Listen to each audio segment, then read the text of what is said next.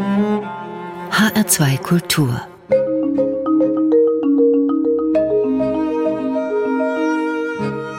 Doppelkopf Heute am Tisch mit Trude Simonson, Gastgeberin ist Regina Oehler. Trude Simonson, ich glaube, Sie sind im Besitz von vielen Geheimrezepten. Sie haben das Geheimrezept für eine wunderbare Schokoladentorte, ohne die die Feste Ihrer Freunde keine Feste wären. Sie haben das Geheimrezept für eine einfach wohltuende Mischung aus Freundlichkeit und Entschiedenheit. Und mit der nehmen Sie auch Ihre vielen öffentlichen Ämter und Aufgaben wahr. In der jüdischen Gemeinde, in der Stadt Frankfurt, in Komitees und in Gremien. Sie haben ein Geheimrezept dafür, nicht bitter zu werden, nicht zu hassen, sondern immer wieder ganz praktische Impulse zur Versöhnung zu geben zwischen Juden und Christen, zwischen Israelis und Palästinensern. Und sie haben ein Geheimrezept dafür, immer neue Generationen von Schülerinnen und Schülern ganz unmittelbar anzusprechen und ihnen Mut zur eigenen Courage zu machen. Dann, wenn sie als Zeitzeugin in die Schulen gehen und von ihrer Lebensgeschichte erzählen und von ihrer Überlebensgeschichte. Denn sie gehören zu den wenigen Menschen, die Auschwitz überlebt haben und noch sehr viel mehr Lager. Trude Simonson, was hat Sie dazu bewogen, vor gut 25 Jahren an die Frankfurter Schulen zu gehen? Bewogen hat mich eigentlich Martin Stör, der damalige Direktor äh, aus Arnoldsheim. Ich war sehr oft auch mit meinem Mann da bei verschiedenen Veranstaltungen und habe halt auch gesprochen. Und dann hat er eines Tages, das war glaube ich ein Jahr nach dem Tod meines Mannes erst, äh, mich gefragt und gebeten, ich sollte in die Anne-Frank-Schule gehen. Das war meine erste Schule. Und ich hatte ja nicht keine Ahnung, ob ich das überhaupt kann und habe es versucht. Und da es gegangen ist, äh, war ich sehr froh und dann hat man mich einfach von Schule zu Schule weiterempfohlen. Und was gibt Ihnen die Kraft, jetzt seit 25 Jahren immer aufs Neue, immer neuen Schulklassen Rede und Antwort zu stehen und sie wirklich an ihrer Lebensgeschichte teilnehmen zu lassen? Äh, das erste, der erste Impuls war, dass ich sehr froh war, dass Menschen wissen wollen und junge Menschen wissen wollen.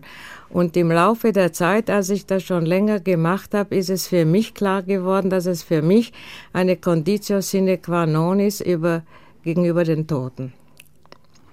Die ihre eigene Geschichte nicht erzählen können. Das Kriegsende vor 60 Jahren drohte Simonson den 8. Mai 1945. Das war für sie der Tag der Befreiung aus dem Lager. Und zwar aus dem Lager Merzdorf, in das sie nach einer Odyssee über Theresienstadt und Auschwitz verschleppt worden sind. Wer hat Ihnen da gesagt, der Krieg ist zu Ende?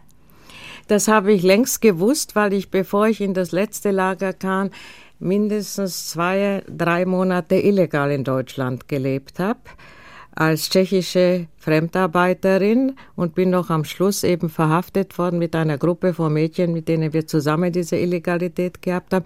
Und wir waren vollkommen informiert. Also äh, völlig am Laufenden, was los war. Sie wussten es nur eine Frage von Stunden, bis der Krieg wir zu wussten, Ende ist. Wir wussten das und äh, wir wurden erst einmal am 9. Mai befreit. Insofern, dass in das Lager zwei kleine Russen kamen und gesagt haben, der Krieg ist aus. Das wussten wir inzwischen.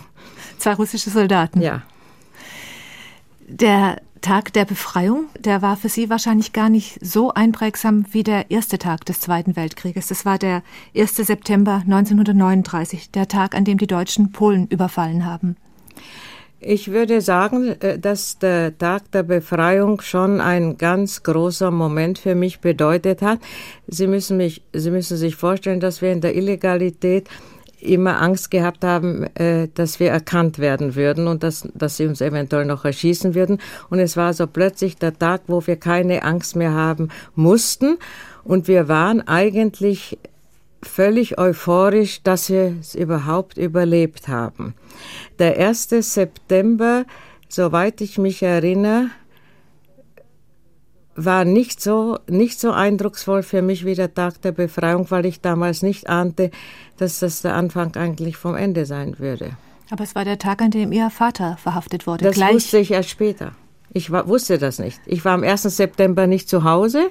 Ich war auf der Umschulung und man hat mir das nicht gesagt. Meine Mutter hat es mir verschwiegen und die Freunde auch. Ich habe es erst äh, viel später erfahren, ungefähr ein, vier Wochen später dass mein Vater verhaftet wurde am 1. September. Also insofern habe ich es nicht gewusst, sonst hätte es natürlich mich sehr, sehr getroffen.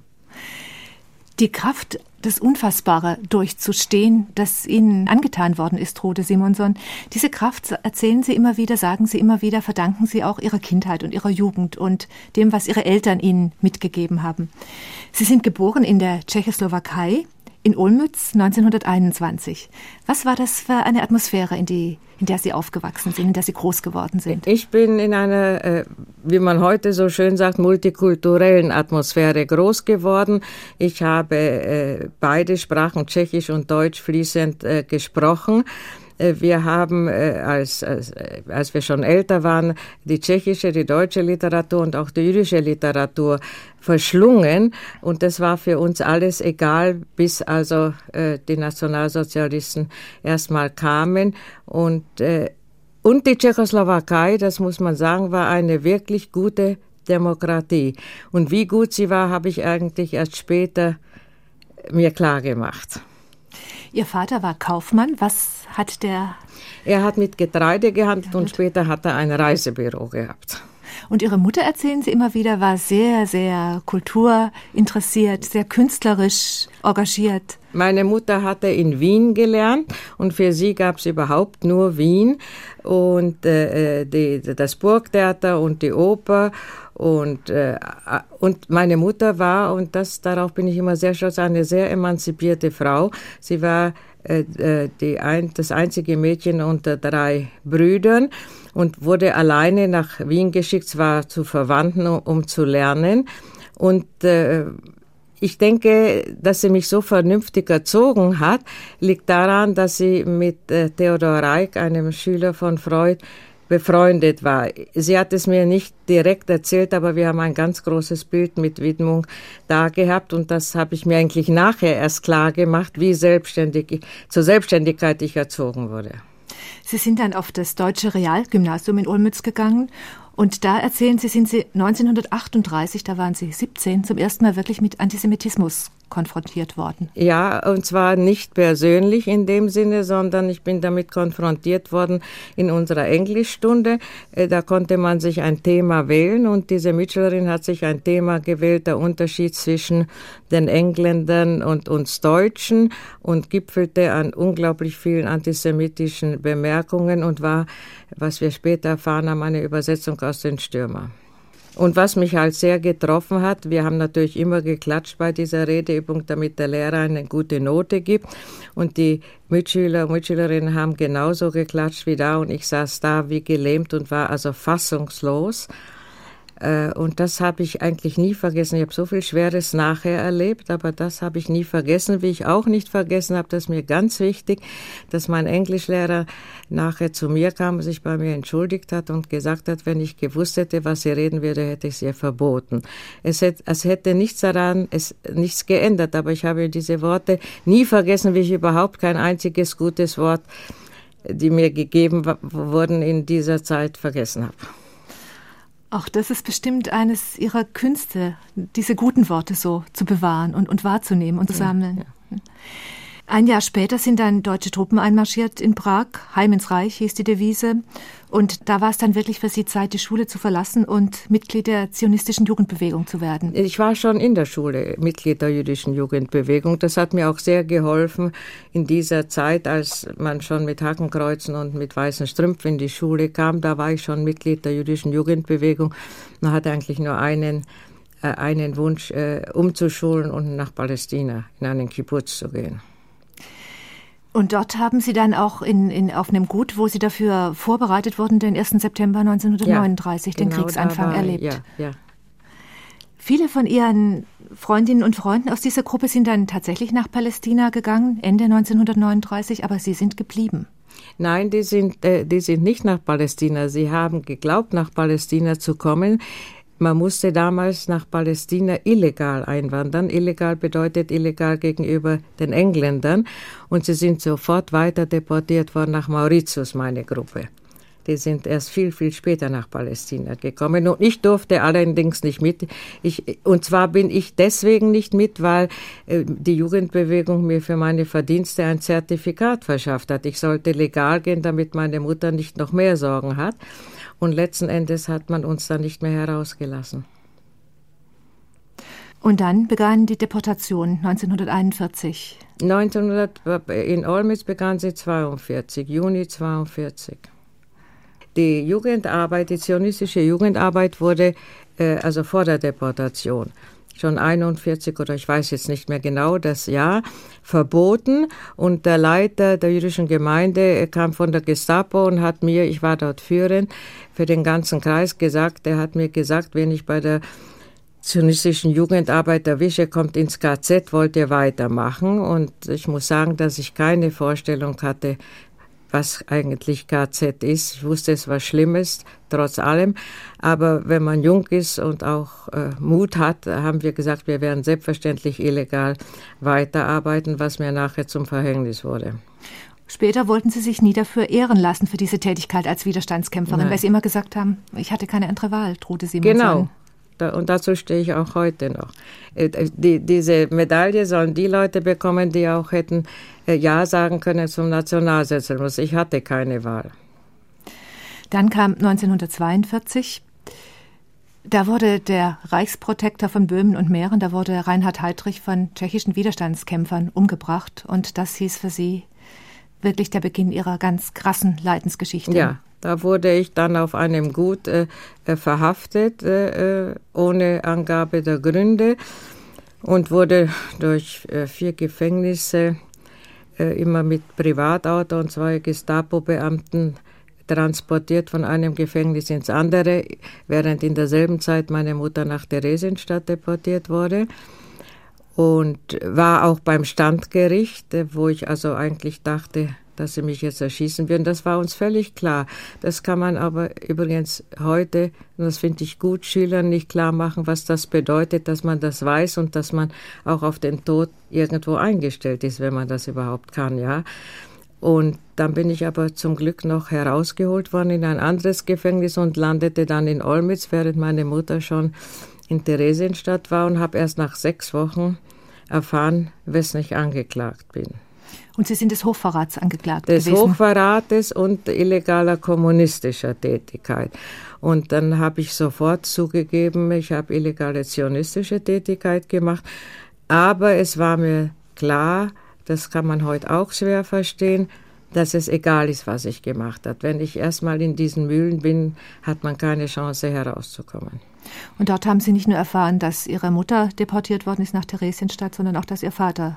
Das habe ich dann später, was ganz schlimm für mich war, in Einzelhaft erfahren. Kam aus Dachau die Nachricht, die richtige Sterbeurkunde von meinem Vater. Und das war also ganz, ganz, da war ich absolut am Ende. Da waren Sie vollkommen allein ja. dann auch. Ja. Ja. Aber Sie haben es durchgestanden und selbst aus dieser unvorstellbar schrecklichen Zeit erzählen Sie wieder von Menschen, die Ihnen geholfen haben. Zum Beispiel habe ich gelesen, dass Sie sich an einen Kassenknacker erinnert haben, der Ihnen Mut zugesprochen ja. hat. Kassenknacker haben Sie ihn genannt. Ja, das war ein, so nennt man das noch. Nicht? Das war der, wenn wir im Hof spazieren gegangen ist, hat er mir Mut zugesprochen. Aber geholfen hat mir aus dieser völlig auswegslosen Situation, wo ich wirklich ganz nahe am Selbstmord war, ein tschechischer Maurer, der gegenüber äh, meiner Zelle in der Verwalterwohnung gearbeitet hat und der mir jeden Tag Mut zugesprochen hat. Ohne diesen Maurer hätte ich das nie, nie durchgestanden. Und dann hat mir geholfen, was mir sehr wichtig ist und was ich immer in Schulen erzähle, der deutsche Polizeipräsident von Olmütz. Der, der, der Leiter der jüdischen Gemeinde, der einzige, der noch da war mit Familie, hat gesagt, dass eine einzige, mein Wunsch wäre, nach Theresienstadt zu kommen. Zu dieser Zeit war ich übrigens politischer Häftling. Dann wurde ich umfunktioniert in einen rassisch verfolgten oh. Häftling. Nein, damit ich nach Theresienstadt kam. Das war alles. Es, ist es musste alles seine Ordnung haben bei den Deutschen. Seine Ordnung haben. Ja.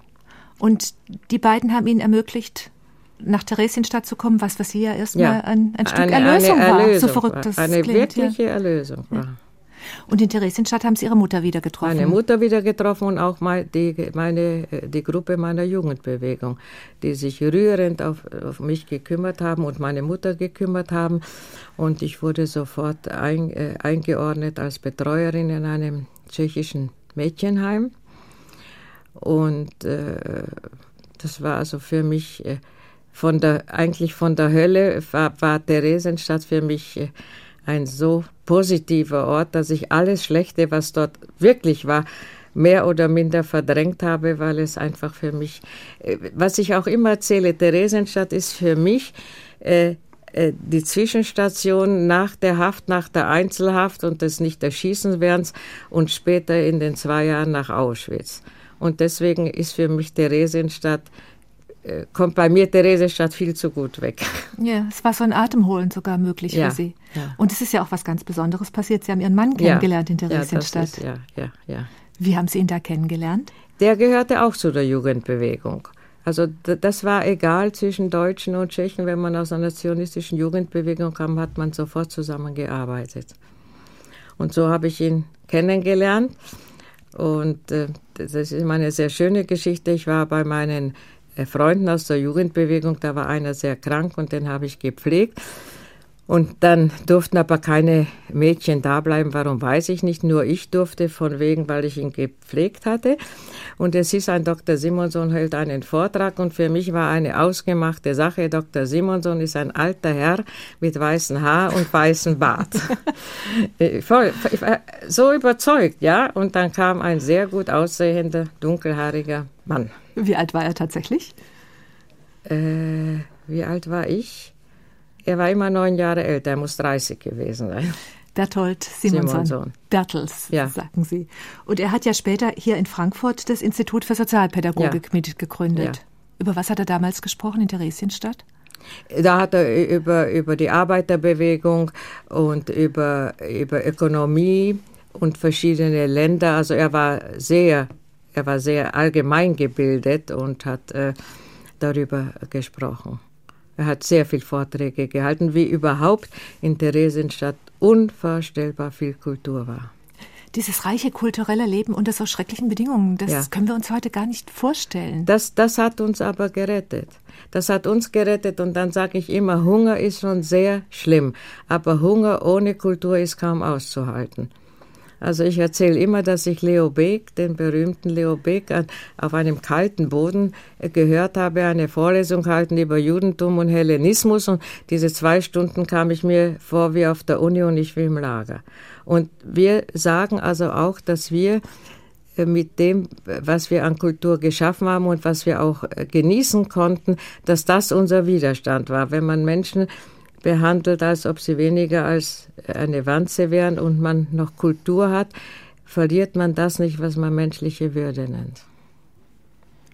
Und Sie haben auch sehr viel Musik dort gemacht. Also sehr, auch die Musik ja. hat eine ganz große Rolle ganz gespielt. Ganz große Rolle, ganz große. Und zwar von allen, also auch von Deutschen und Österreichern und von den Tschechen.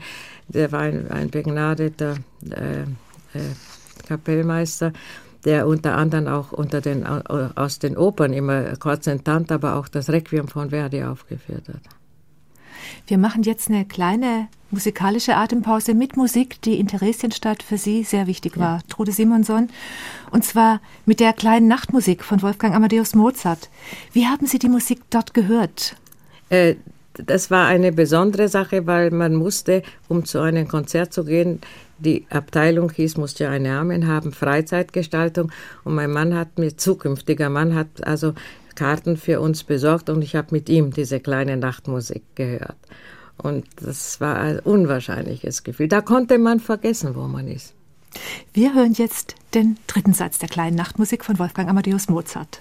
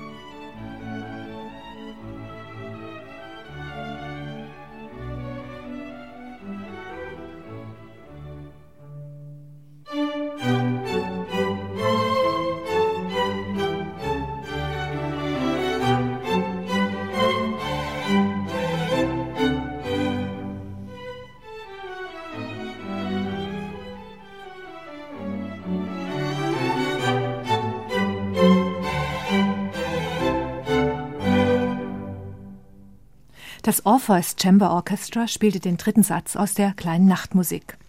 Sie hören HR2 Doppelkopf, heute am Tisch mit Trude Simonson, Gastgeberin ist Regina Oehler.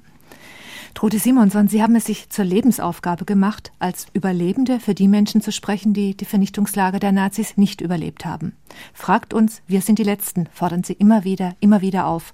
Und auch dieses Gespräch ist sicher ein Teil Ihrer Arbeit für Sie, ein Teil Ihres Auftrags. Wir haben gerade die kleine Nachtmusik gehört, einen Satz daraus. Und Sie haben erzählt, Sie haben dieses Stück zusammen mit Ihrem Mann gehört, bevor Sie verheiratet ja. waren. Das heißt, Sie haben in Theresienstadt geheiratet.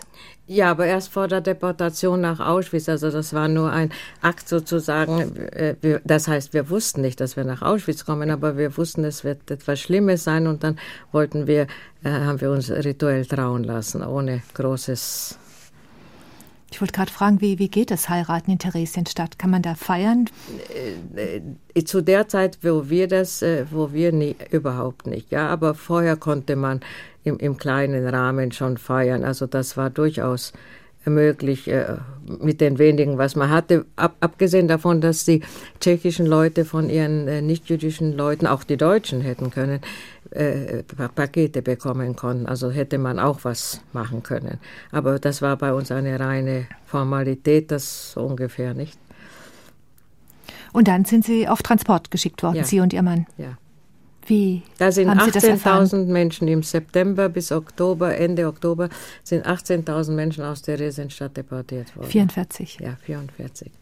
Und Sie erst zusammen dabei. Und, und wussten ja. Sie schon, wo, wo was nein, das Ziel sein nein, wird? Nein, nein, ich wusste nicht. Als ich ankam, hatte ich keine Ahnung, wo ich bin. Und wie war das, als Sie ankamen?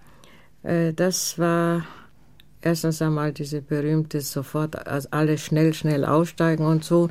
Und ich stand noch ein paar Minuten mit meinem Mann zusammen, dann wurden wir sofort getrennt.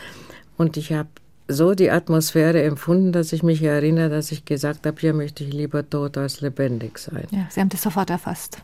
Ohne ja. zu wissen. Ich wusste noch nichts vom Gas und nichts, ja, aber es war so furchtbar.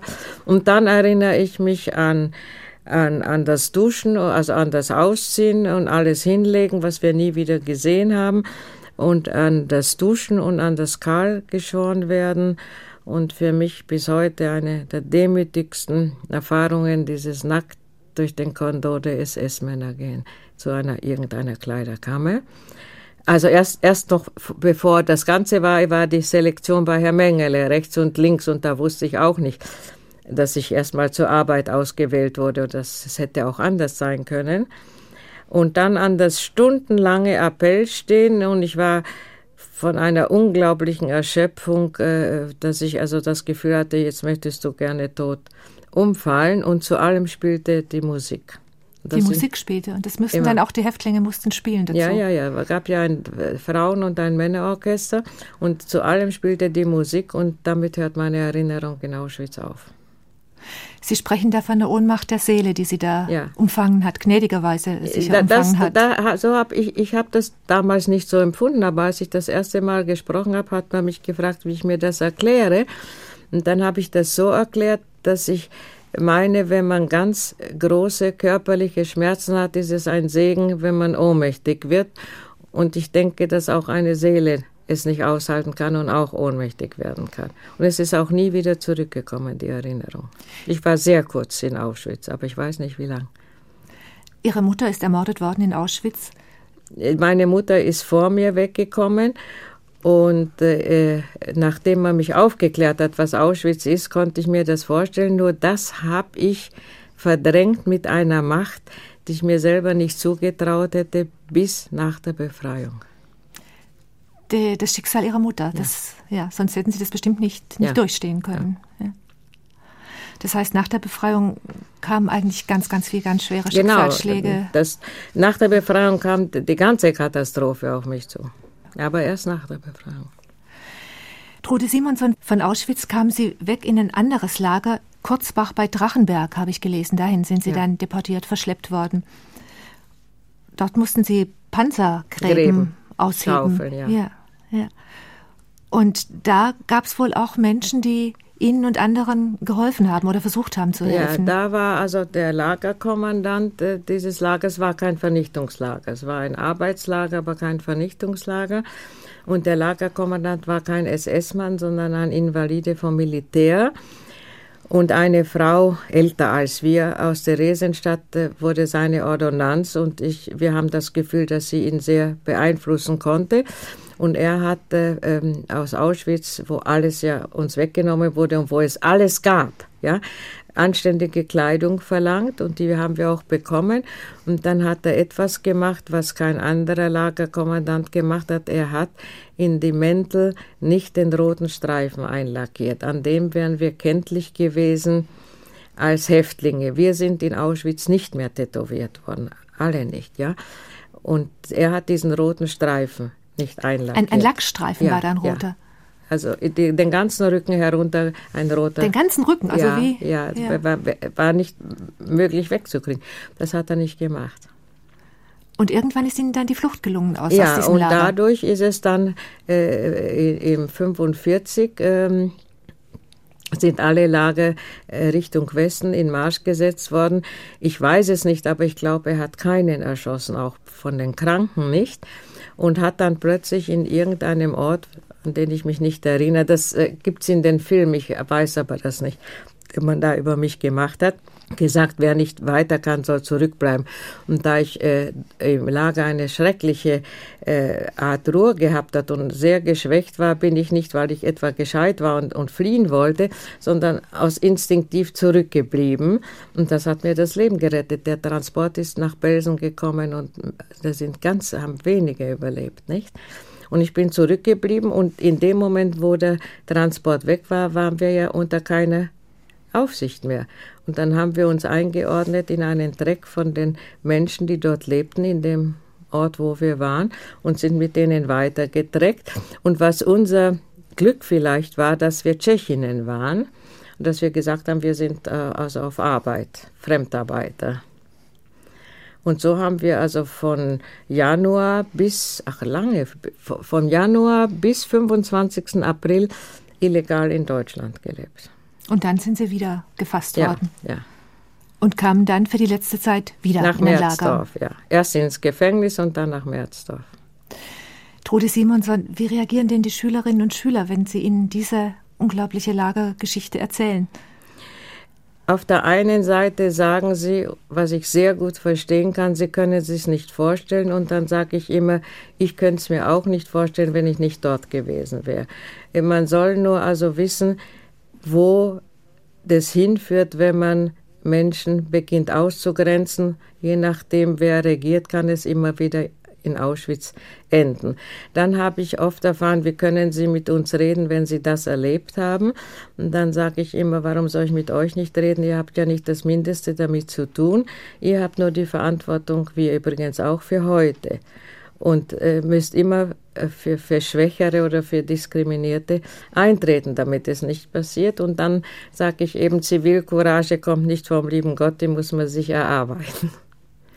Sie haben viele Ämter, Trude Simonson, und Sie sind auch die Vorsitzende des Überlebendenbeirats des Fritz-Bauer-Instituts. Haben Sie denn das Gefühl, dass die Überlebenden von, von der Bundesdeutschen Gesellschaft heute die Wertschätzung und auch die, die, die Fürsorge, die sorgsame Unterstützung bekommen? Ich weiß es nicht. Äh, ich kann es schwer sagen. Ich habe einige großartige Beispiele äh, erlebt, auch von höchster Stelle, die unglaublichen Wert darauf legen, wie Überlebende sich fühlen oder so. Aber dann ist es sicher im Großen viel weniger. Aber so sind Menschen. Ich habe ja dann nach dem Krieg in der Schweiz gelebt eine Zeit und dann, wo waren Sie im Krieg? Und wenn ich gesagt habe, im KZ, dann bekam ich die Antwort, wir haben auch nur eine Tafel Schokolade in der Woche gehabt. Oh. Ja, das ist, es, es ist so weit weg von denen und man will sich auch nicht damit konfrontieren. Das habe ich inzwischen gelernt, ist sehr menschlich. Aber dann diese merkwürdige Form von Normalität zu ertragen, das stelle ich mir als unwahrscheinlich ganz, schwierig ganz vor. Ganz schwer, ganz schwer. Mein Mann hat immer gesagt, vielleicht war es gut für uns, in ein so stinknormales Land wie die Schweiz zu kommen. Aber äh, es war schwer, es war furchtbar schwer. Bis Sie dahin kommen konnten, Trude Simonson, haben Sie die Entdeckung erstmal machen müssen, dass von ihrer Familie niemand mehr Ja. da war. Ja, also ja. nach der Befreiung sind sie ja erstmal wieder zurück nach Olmütz. Ja, und da habe ich den zweiten Blackout. Ich bin angekommen auf dem Bahnhof in der Stadt, in der ich gelebt habe, bis ich deportiert wurde und ich habe nicht gewusst, wo ich gewohnt habe. Ich habe nicht gewusst, warum ich gekommen bin. Es war der schlimmste Augenblick nach der Befreiung. Es war so grauenhaft. Und dann bin ich zu meiner tschechischen Freundin eben gegangen und damit hört die Erinnerung auf, ist auch nie wiedergekommen. Wo setzt sie wieder ein, die Erinnerung? Ja, ich weiß nur nicht, ich weiß nur nicht, was noch in Olmütz war. Freunde haben mir erzählt, dass ich mit ihnen dort und dort war. Äh, die, die ist nicht wiedergekommen. Die Erinnerung an Olmütz ist weg. Forever. Dann sind sie aber nach Theresienstadt, weil sie mit ihrem Mann vereinbart hatten, wenn wir überleben, dann treffen Ja, wir und uns in dann habe ich es Theresienstadt. aber zufällig erfahren. Ich habe ja erst erfahren, dass sie in sehr schlechten Zustand war in Prag, wenn wir gefragt haben. Und dann äh, bin ich äh, auf ein Amt gegangen, um mir Lebensmittelkarten zu holen. Und dann habe ich die Schwester meines früheren äh, äh, Partners bei Tennis. Äh, äh, sie war die Schwester von diesem meinem früheren Partner bei Tennisturnieren. Und die sagt, was sagst du dazu, dass dein Mann mit meinem Bruder zurückgekommen ist? So einfach. so haben Sie das erfahren. So, so habe ich das erfahren. Sag ich, was sagst du? Das war vielleicht 10 Uhr Vormittag und Nachmittag um zwei sagte ich auf dem Zug, im Zug nach Theresienstadt, nicht? Aber dann erzähle ich auch immer, wir haben uns wieder begegnet, aber man geht nicht ungestraft durch so eine Hölle, man ist nicht mehr derselbe. Man muss wieder neu beginnen, weil man doch alles das, was einen so furchtbar getroffen hat, in, in sich drinnen hat und das war schon schwer. Sie haben dann eine lange Wanderzeit zusammen Ja. gehabt und sind dann erstmal in die Schweiz und dann von der Schweiz aber nach Hamburg. Sie sind tatsächlich zurück ins Land Ihrer Henker. Ja, also ich ja nicht. Ich habe ja, habe ja hier nie gelebt. Ich kannte Deutschland nur hinter Stacheldraht, nicht? Und immer, wenn mich die Journalisten fragen, warum sind Sie zurückgekehrt, sag ich, bin nicht zurückgekehrt. Ich war nie da. Aber mein Mann und mein Mann war ja äh, vor dem Krieg auch in der SAP gewesen und seine Freunde haben ihn nicht ein einziger enttäuscht. Also das hat er mir immer erzählt. Das muss man auch berücksichtigen. Und außerdem äh, war es sehr schwer in der Schweiz, weil mir die Tschechen den Pass nicht verlängert haben, als die Kommunisten kamen. Sie fanden, sie könnten ohne mich die Sozialistische Republik nicht aufbauen und ich fand, sie könnten doch. Und mein Mann hat was noch nicht fertiggebracht, einen deutschen Pass zu nehmen. Dann waren wir für die Schweizer Scheibe Ausländer, was ganz schlimm ist. Und wir wollten eigentlich, ei- wir, wussten nicht, also mein Mann hat noch studiert, hätte sich vielleicht habilitiert, aber dann kam der Leiter der jüdischen Gemeinde von Hamburg. Mein Mann war ja aus Hamburg deportiert worden und hat ihm wirklich sehr gebeten zu kommen, um für die Menschen, die zurückgekehrt waren, er hatte ja niemand gehabt, der ihm geholfen hat, und hat uns dann eine Wohnung versprochen. Und da haben wir gesagt, wir gehen, wir werden jetzt, äh, was weiter wird, wissen wir nicht, aber wir möchten einmal erstmal leben wie normale Menschen. Und dort ist dann auch Ihr Sohn Mischa auf die Da Welt ist Mischa gekommen. geboren, ja, ja. Da ist Mischa geboren und dann waren wir eben in Hamburg und dann ist so ein Rädchen ins andere, hat sich äh, eingefügt. Und äh, wir haben auch das Glück gehabt, eben in Hamburg äh, Menschen zu treffen, die im Widerstand waren, was uns enorm geholfen hat. Und überhaupt so großartige Leute. Und wie sind Sie dann nach Frankfurt gekommen? Mein Mann äh, hat dann äh, die Zentralwohlfahrtsstelle der Juden in Deutschland, das ist der Spitzenverband, der ganz führend in Deutschland schon vor dem Krieg war, äh, hat er wieder ins Leben gerufen und alle zentralen Organisationen wurden nach Frankfurt verlegt. Was macht der Verband? Dasselbe was Caritas und, und, und, und äh, ähm, wie heißen die anderen deutschen Verbände? Arbeiterwohlfahrt und die, die Spitzenverbände, die gesamte Sozialarbeit bundesweit. Wir sind jetzt in Frankfurt angekommen und ich glaube, jetzt nehmen wir uns wieder die Zeit für eine kleine musikalische Zäsur, jetzt mit einer ganz anderen Art von Musik. Denn als ich Sie nach Ihren Musikwünschen vor diesem Gespräch gefragt habe, Trude Simonson, da haben Sie als erstes gesagt, Porgy and Bess von George Gershwin. Und wir hören jetzt einen Song aus dem zweiten Akt, It Ain't Necessarily So.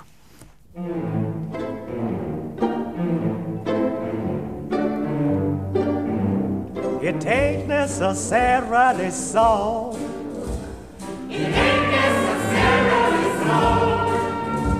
The things that you're liable to read in the Bible, it ain't necessarily so.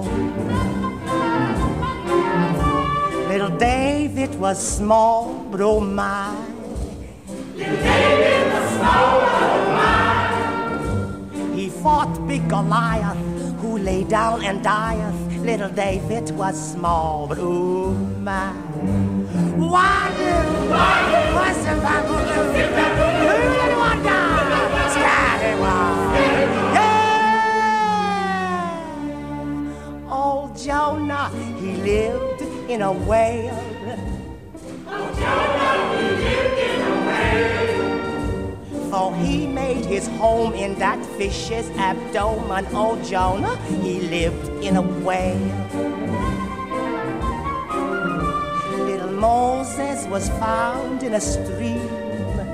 Little Moses was found in a stream. He floated on water till old Pharaoh's daughter fished him, she said, from that stream. Wadu.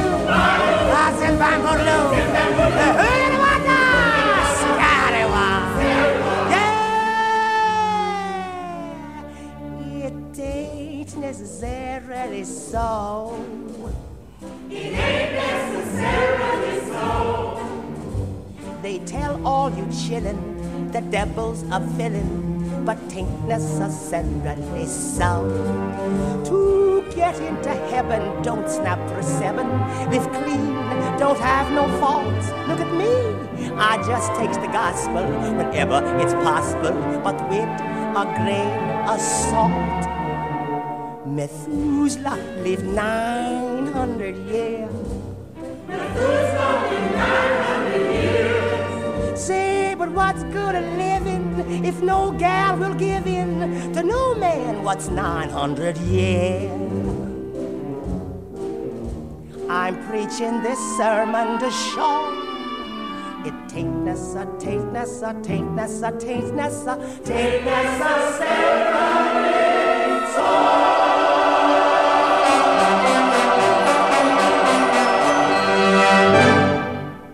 It Ain't Necessarily So. Wir haben eine Aufnahme aus dem Jahr 1951 gehört. Zu Gast in HR2 Doppelkopf ist heute Trude Simonson. Und ich glaube, Sie haben ein Faible für George Gershwin ja. und auch für Musicals. Ja. Wo haben Sie Porgy and Bess gehört? Die Originaloper äh, aus Amerika hier in Frankfurt.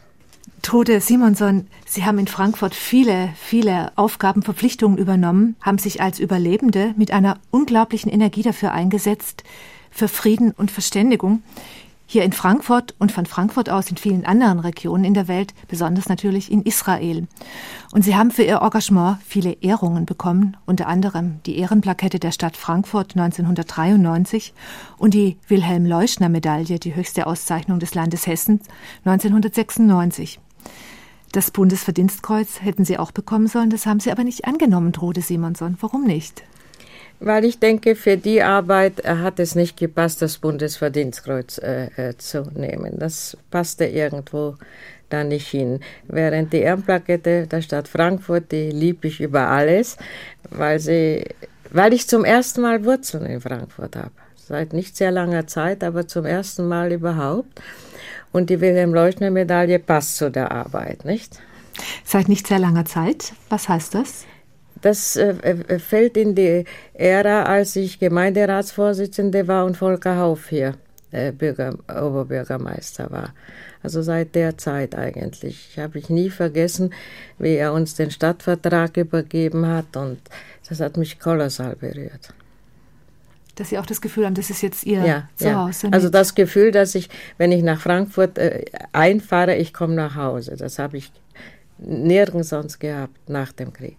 Und es hat lange, lange, lange Jahrzehnte ja. dann gebraucht, bis ja, es sich ja, dieses Gefühl, bis dieses Gefühl kam. Als Vorsitzende des Gemeinderats der jüdischen Gemeinde und auch schon viel früher haben Sie sich immer wieder ganz intensiv engagiert für die israelisch-arabische Verständigung. Was sind da Projekte, die Ihnen heute besonders am Herzen liegen, Trude Simonson? Ja, Projekte kann ich schwer sagen. Wir hatten äh, von den Freunden der Hebräischen Universität ein wunderbares Projekt, wo ein äh, Palästinenser aus Bethlehem mit einer Lehrerin aus Jerusalem äh, Vorurteile abbauen wollte. Die haben sich gegenseitig wirklich erst gut kennenlernen wollen. Die waren dann gegenseitig zu Hause bei, bei sich. Sie haben das hier vorgestellt, aber durch die zweite Intifada ist das leider völlig kaputt gegangen. Also in dieser Richtung, wie man Vorurteile abbaut und wie man dort halt wo zufrieden kommen kann. Und jetzt im Moment bin ich etwas optimistischer. Aber ich weiß es nicht. Sie haben zum Beispiel dann auch ein Mutter-Kind-Heim in Israel unterstützt, in dem jüdische und palästinensische Mütter mit ihren Kindern ja, gemeinsam war, das Urlaub ist von der Vizo, Das von der Vizo, das Theodor Heusheim. Und die hatten auch äh, damals Ara also arabisch-israelische Mütter äh, genommen und das ist sehr gut gegangen. Ob das jetzt, äh, jetzt hat sich das Heim ziemlich geändert im Punkto der Aufgaben. Sie nehmen also zum Beispiel Frauen, deren Männer im Gefängnis sind und, und noch verschiedene andere. Und dann äh, weiß ich nicht, wie das, glaube ich, in der Intifada hat wahrscheinlich kein arabischer Mann hätte erlaubt, dass die in das Heim gehen, nicht? Da ist ja sehr viel kaputt gegangen.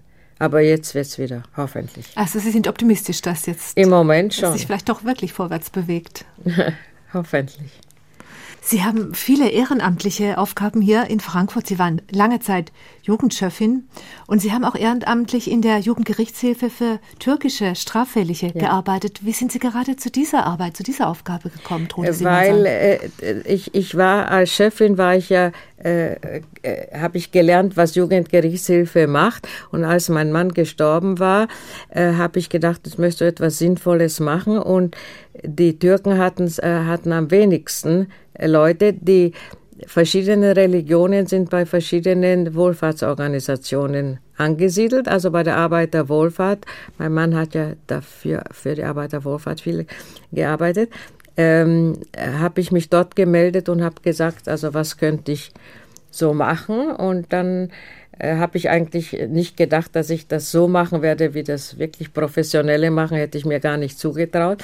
Aber dann wurde ich einfach ins Wasser geschmissen und habe halt so gut ich konnte gemacht, aber ich habe dann große Freude dran gefunden. Die Arbeiterwohlfahrt hat also nicht nur Türken, hat auch Jugoslawen und Marokkaner, aber ich habe vorwiegend für türkische Leute gearbeitet. Das passt auch ganz genau, finde ich, zu der Botschaft, die Sie immer wieder den Schülerinnen und Schülern vermitteln. Wenn Sie über Ihr Leben erzählen, sagen Sie auch immer wieder, ihr müsst Courage haben und ihr müsst euch wehren, auch gegen die Ausländerfeindlichkeit, die bei uns immer wieder ja. zu spüren ist. Ja. Das ist, und äh, was ich denen versuche auch klar zu machen, dass wir uns klar machen müssen, dass wir alle Vorurteile haben. Und man kann nur gegen Vorurteile kämpfen, wenn man sich eingesteht, dass man welche hat.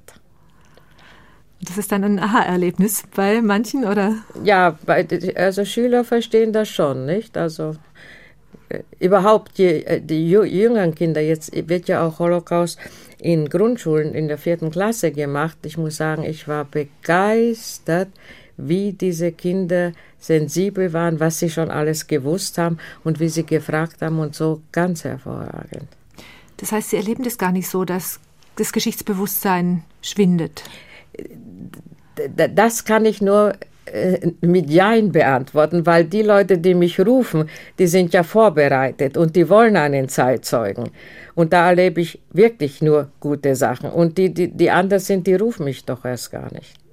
Und wie hat sich das in den letzten 20 Jahren verändert, die, die Reaktion, die, die Art des Nachfragens und auch die Art des Engagements von Schülerinnen und Schülern? Äh, das hat sich insofern geändert, je jünger die Kinder sind, desto unbefangener, weil dann äh, äh, im besten Fall heute vielleicht schon Urgroßeltern diejenigen sind, die noch den Krieg mitgemacht haben. Und was ich immer wieder erlebt habe, dass mir die Kinder gesagt haben, wir haben unsere Großeltern gefragt und sie sagen uns nichts, nicht? Und Eltern, das war am Anfang, ja. Und das hat sich sehr, sehr geändert. Gesprochen haben nur die Kinder, äh, die das Glück hatten, dass irgendwelche Großeltern oder Eltern im Widerstand irgendwo waren oder jemandem geholfen haben. Früher? Ja. Und jetzt sprechen auch andere, oder? Na, jetzt haben die keine, keine Bedenken zu fragen. Jetzt ist das so weit weg, dass sie sehr frei sind. Aber es kommt auf die Lehrer an. Es kommt nur auf die Lehrer an. Ich habe großartige Lehrer und wenn ein Lehrer das richtig bringt, kann er enorm viel erreichen. 60 Jahre Kriegsende. Im Moment werden wir ja beinahe überschwemmt mit, mit Filmen, mit Artikeln, mit Beiträgen. Ja. Wie erleben Sie das, Trude Simonson? Welche Gefühle werden in Ihnen wach, wenn Sie im Moment so ganz intensiv wieder in diese Zeit zurückerinnert werden? Ja, aber das kann ich nicht sagen, dass das jetzt so ist. Bei mir ist es ja eigentlich das ganze Jahr. Und was also ich sagen muss, dass wenn ich erzähle, bin ich immer dort, wo ich erzähle. Ich bin nicht in Frankfurt, sondern wenn ich von Theresienstadt rede, rede ich, bin ich dort wieder und das ist sehr, sehr präsent. Also andererseits bin ich angenehm berührt, wie viel Hessen macht zum 60. Jahrestag und auch wie, wie das anders abläuft, als es früher abgelaufen ist. Nein, das finde ich schon eine sehr gute Sache, weil viele Leute, die vielleicht vorher nicht wundern, man braucht ja Zeit, um, um das sie an sich herankommen zu lassen. Ich hoffe es wenigstens. Dieses Erzählen, sagen Sie, ist für Sie eigentlich immer noch Trauerarbeit, die ja. Sie ständig ja. leisten dann ja. auch. Ja, ja, ja. Aber es ist auch unheimlich anstrengend dann, das, was Sie sich da abverlangen. Ja. Wo nehmen Sie da die Kraft, die Energie her, Trude das, war, das weiß ich nicht. Das, war, das weiß ich nicht, aber andererseits bin ich auch wirklich froh, dass Menschen wissen wollen, nicht? Und dass, dass wir das noch können. Sie sagen, Sie haben kein Talent zu hassen. Was ist denn da das Geheimrezept? Diese schrecklichen Zeiten durchzustehen und nachher dann auch wieder zu sehen, wie andere Menschen äh, Normalität, scheinbare Normalität leben, als wäre nichts passiert, als wäre ihnen und vielen anderen nichts passiert. Das durchzustehen, ohne zu hassen, wie, wie, wie geht es überhaupt? Erstens mal äh, kommt die erste Enttäuschung, dass wir Überlebende, speziell, also wenn man Auschwitz, über, auch andere schlimme Lager, ja, überlebt hat, geglaubt haben, dass das eine Warnung für alle, für die ganze Welt sein wird. Das hat sich nicht bewahrheitet. Was wir wieder an Schlimmen erleben, ja. Und dann habe ich hier in Deutschland gelernt, erstens habe ich großartige Leute kennengelernt, die im Widerstand waren und sehr bescheiden und nicht davon groß reden und dass äh, äh, die Sachen nicht schwarz-weiß sind, dass sie grau sind, nicht? Und äh, ich finde, wenn Menschen äh, sagen, jawohl, ich war ein Nazi, dann kann ich damit viel besser umgehen, als wenn, wenn jemand sagt, nein, ich habe nichts davon gewusst und, und, und so weiter. Denn jemand, der eine Meinung hat, kann auch wieder eine andere haben. Das, das gibt es auch und das braucht halt wahrscheinlich seine Zeit. Und dass ich nicht hassen kann, ich kann eine Wut kriegen, ja, aber hassen ist etwas, nein, das kann ich nicht. Diese Grauwerte zu sehen, ist das auch was, eine Botschaft, die Sie dann den Schülerinnen und Schülern ja, vermitteln wollen? Ja, ja. Was ich also äh, immer wieder erlebe, dass mir Schüler erzählen, wenn sie im Ausland sind, dass sie als Enkel Hitlers beschimpft werden und was ich dazu sage. Und dann sage ich immer, immer ganz strikt, ihr sagt wenn das euch wieder passiert, das hat euch jemand gesagt, der Auschwitz überlebt hat. Ihr habt nichts damit zu tun und ihr kümmert euch um die Vergangenheit. Und die anderen dürfen sich auch um ihre Vergangenheit kümmern, denn so äh, herrlich war sie auch in den anderen Ländern, ist nicht zu vergleichen. Aber das müsst ihr euch nicht bieten lassen. Das heißt, Sie blasen den Schülerinnen und Schülern auch ganz schön Wind unter die Flügel. Ja. Ich hoffe es, ich hoffe es, weil sie sich wirklich, sie erzählen das nicht den Eltern und sie erzählen das nicht den Lehrern und das kann ich verstehen, weil sie sie nicht, die Eltern nicht belasten wollen, ja. Und dann erzählen sie es mir und jedes Mal, wenn ich frage, ich muss fragen, von selber sagen sie es nicht, passiert es noch heute. Auf der anderen Seite sagen sie auch, ihr kümmert euch um die Vergangenheit. Das heißt, diese Aufgabe, ja. die müssen wir schon anpacken. Ja, ja. Aber das sind ja Kinder, die vorbereitet sind. Ich gehe in keine Klasse, wo ich nicht vorher mit dem Lehrer gesprochen habe und, und er die Kinder vorbereitet hat und sie sich auch einen Zeitzeugen wünschen. Und deswegen habe ich eben gute Erfahrungen. Und Sie haben auch viele andere Menschen äh, dazu animiert, als Zeitzeugen und Zeitzeuginnen sich zur Verfügung ja, zu stellen. Ich weiß nicht, ob ich viele, aber ich habe ein paar animiert. Ein Satz, den ich von Ihnen gelesen habe, Trude Simonson, Mitgefühl bringt mich aus der Ruhe, Antisemitismus nicht. Ja. Das stimmt. Je mehr äh, Menschen, wenn ich irgendwo erzähle, mitgehen, desto schneller verliere ich die Fassung. Ja, und trotzdem stellen Sie sich immer aufs Neue der Herausforderung. Ja. Morgen bin ich wieder bei einer Brunji-Bar-Aufführung von der Kinderoper in Theresienstadt. Wird im Filmmuseum gezeigt. Und heute haben Sie sich die Zeit, ja. die Mühe gemacht, zu uns ja. zu kommen ins HR2-Studio. Ganz, ganz herzlichen Dank, Trude Simonson, dass Sie zu uns gekommen sind. Musikalisch endet unsere Sendung, wie sie begonnen hat, nämlich mit Mozart, mit der kleinen Nachtmusik. Wir hören jetzt gleich den letzten Satz und es musiziert für uns wieder das Orpheus Chamber Orchestra. Vorher verabschiedet sich als Gastgeberin Regina Oehler.